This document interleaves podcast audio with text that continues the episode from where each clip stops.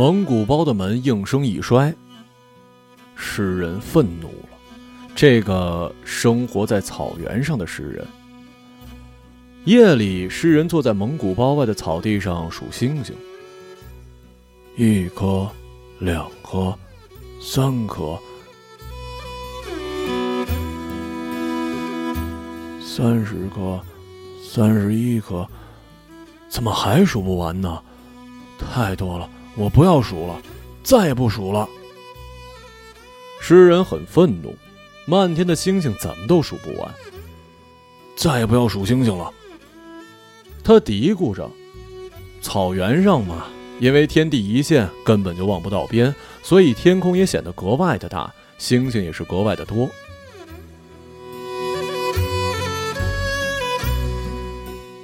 谁也不知道诗人为什么生气，可能是因为清晨睡得正香，被摇车里女儿的哭声吵醒。一大早的，女儿一直在哭。诗人虽然没说话，但他一直阴沉着脸，直愣愣地盯着给女儿喂奶的妻子。妻子也没说话，低着头看着怀里的女儿。好在扯开嗓子哭的孩子吃饱了，就破涕为笑。诗人这才不再沉着脸，反而也被逗得咧嘴一笑。轻轻地将怀里的孩子放进摇篮车，妻子便穿好衣服，起身出去挤羊奶、拾牛粪，准备做饭。诗人这时也起身，伸了一个懒腰，出去喂牛、喂羊、喂骆驼。哦，还得喂马。孩子的小摇车是诗人在孩子出世前自己做的，那时候他满心装的都是喜悦。从草原上挖来被雷电劈断的榆树根，用刀削去残皮，叮叮当当忙活了一个多月才做好小摇车。叮叮当当中，他总爱作诗。路过家门口的牧师听见他大声的念白，总会问他：“苏和又在作诗了。”哈哈。苏和在蒙语里是利府的意思，他觉得自己做的诗就像名字一样，每一句都如利斧劈柴一般的有力，不拖泥带水。吃过早饭，诗人骑着马赶着牛羊出门了，马背上挎着妻子为他装好的午饭，午饭通常是酸奶跟炒米，还有几块奶豆腐。他觉得今天应该换一片放场。到昨天为止，被牛羊啃食了半个月的牧场需要重新长得绿油油的，就像他的诗总要更新一样。新牧场还有几群牛马羊，他不断的听到远处的马群中间传来羞羞的赶马人高吼。所有的牛群和羊群都像是自家的牛群、羊群一样悠然自得，沿着河边喝水，在一片绿色的海洋中缓缓的流动。诗人办好马绊子。躺在草地上，就任由牛群跟羊群自由的去了。他望着天上的云，又看着远处的羊群，总觉得自己该做一首新诗，不然都对不起这番尽收眼底的美景了。闲着草想，该如何形容白花花的羊群，又该怎样比喻天上飘着的云呢？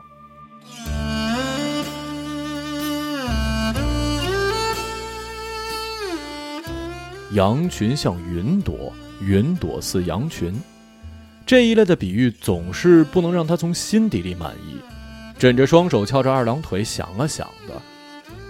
可是无论如何也想不出一个美到恰到好处的句子。闲着的草，呸的一口吐了出来。诗人很生气：为什么我就是想不出来呀？为什么呀？明明前两天还刚想出一首诗。好特别的诗，怎么今天就没灵感了？他心里不断抱怨，奋力的踢着脚下的草地，越生气越是想不出来，越想不出来就越生气。即使他坐起身，胡乱的甩着皮鞭，也是无济于事。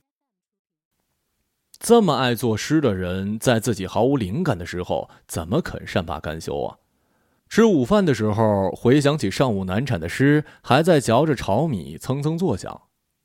好在受惊乱跑的羊群转移了他的注意力，顾不得吃完炒米就去追乱跑的羊群。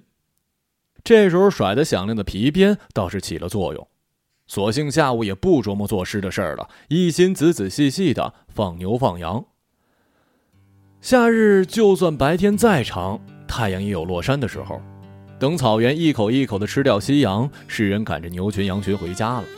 妻子跟炊烟升腾的蒙古包总是在那儿等着他，每个夏天都一样。就像是早晨他盯着妻子一样，不同的眼神中没有责怪跟不耐烦。诗人捏着鼻子，摇着脑袋逗他，女儿开心的咧嘴笑。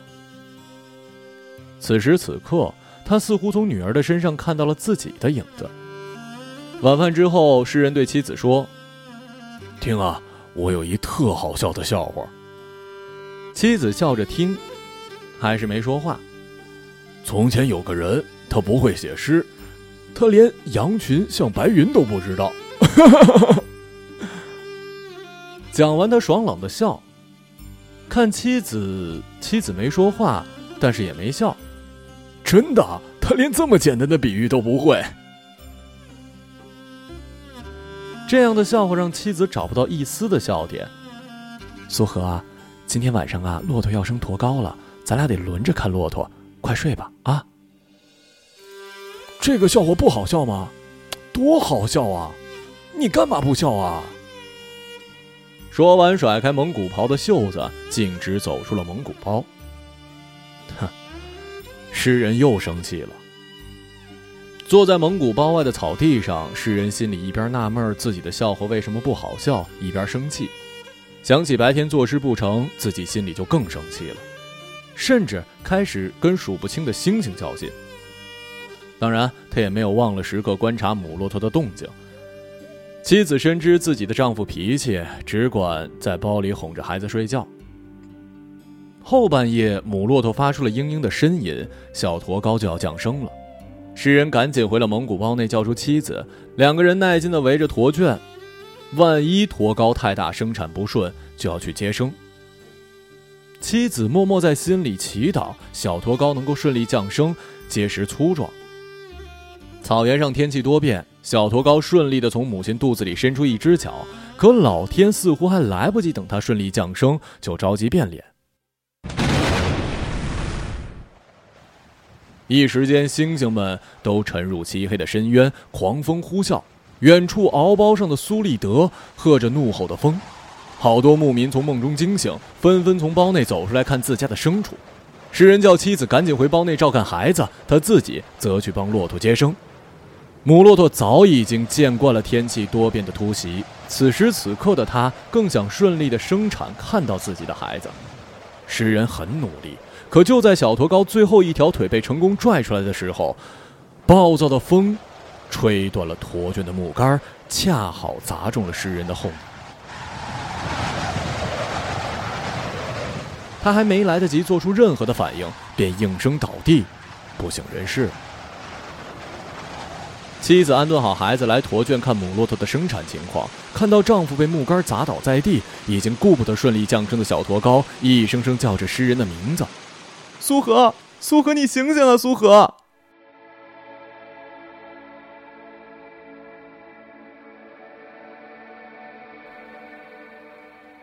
可是诗人什么也听不到，他昏昏沉沉的，好像要醒过来，却好像在向一场无边无际的深渊走去。他梦见自己一直走，自己也不知道自己要去哪儿，走到一座巨型的沙丘前。沙丘顶上，一个貌容模糊的老人坐在乐乐车上。乐乐车没有驾牛，却能独自凭空的平衡在那儿。看到老人，诗人再也走不动了，目不转睛的望着老人。年轻人，你要去哪儿啊？可能，可能我要去找最美的诗吧。最美的诗。老人奇怪，诗人来了兴致。对啊，最漂亮的诗。白天我坐在草原上，想写一首漂亮的诗，可怎么也写不出来。平时都很顺利的，你知道吗？草地、牛群、马群、放牧的人，都被我写的特美。老人似乎并没有认真听他说话。我要去找最美的诗，就是白天想不出的那首。说完，他似乎看到了最漂亮的诗，正从不远的地方一步一步向他走过来，不由自主挑起一边的嘴角。老人摸了摸自己的光头：“你爱你的妻子跟孩子吗？当然了，全草原的牛群跟羊群，全草原的马群，全草原的牧民都知道我是爱他们的。啊，我也爱我的诗。你知道你的妻子今天穿的什么颜色的蒙古袍吗？这，这我记不清了。你孩子今年多大了？头发长不长啊？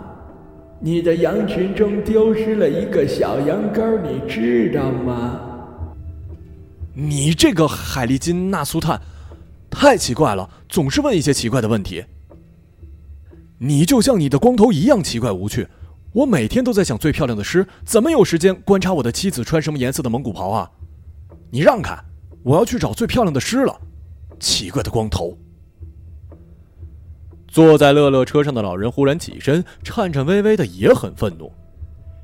愚蠢的年轻人，你连你身边最漂亮的妻子和最可爱的孩子都注意不到，你还因为孩子吵醒了你，因为你妻子没有觉得你的笑话好笑而生气。去找你漂亮的诗吧！我要带走你的孩子跟妻子，你将永远见不到他们。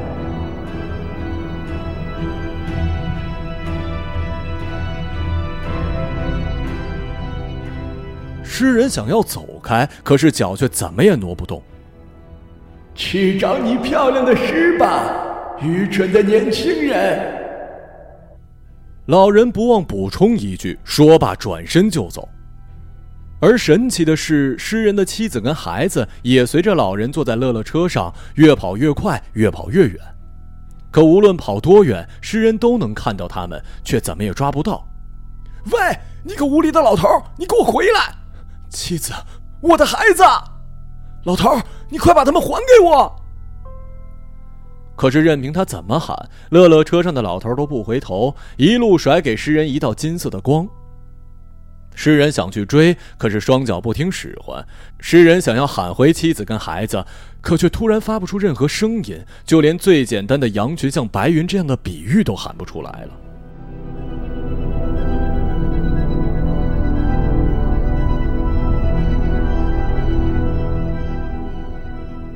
苏荷，你怎么了？苏荷，我在这儿呢。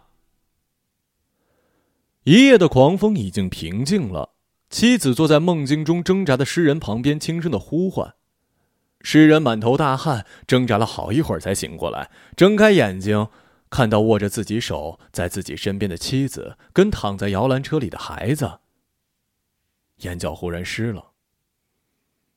昨晚你被羊驼的木杆砸晕了，小羊羔也顺利的生了，你知道吗？是你把他接生出来的。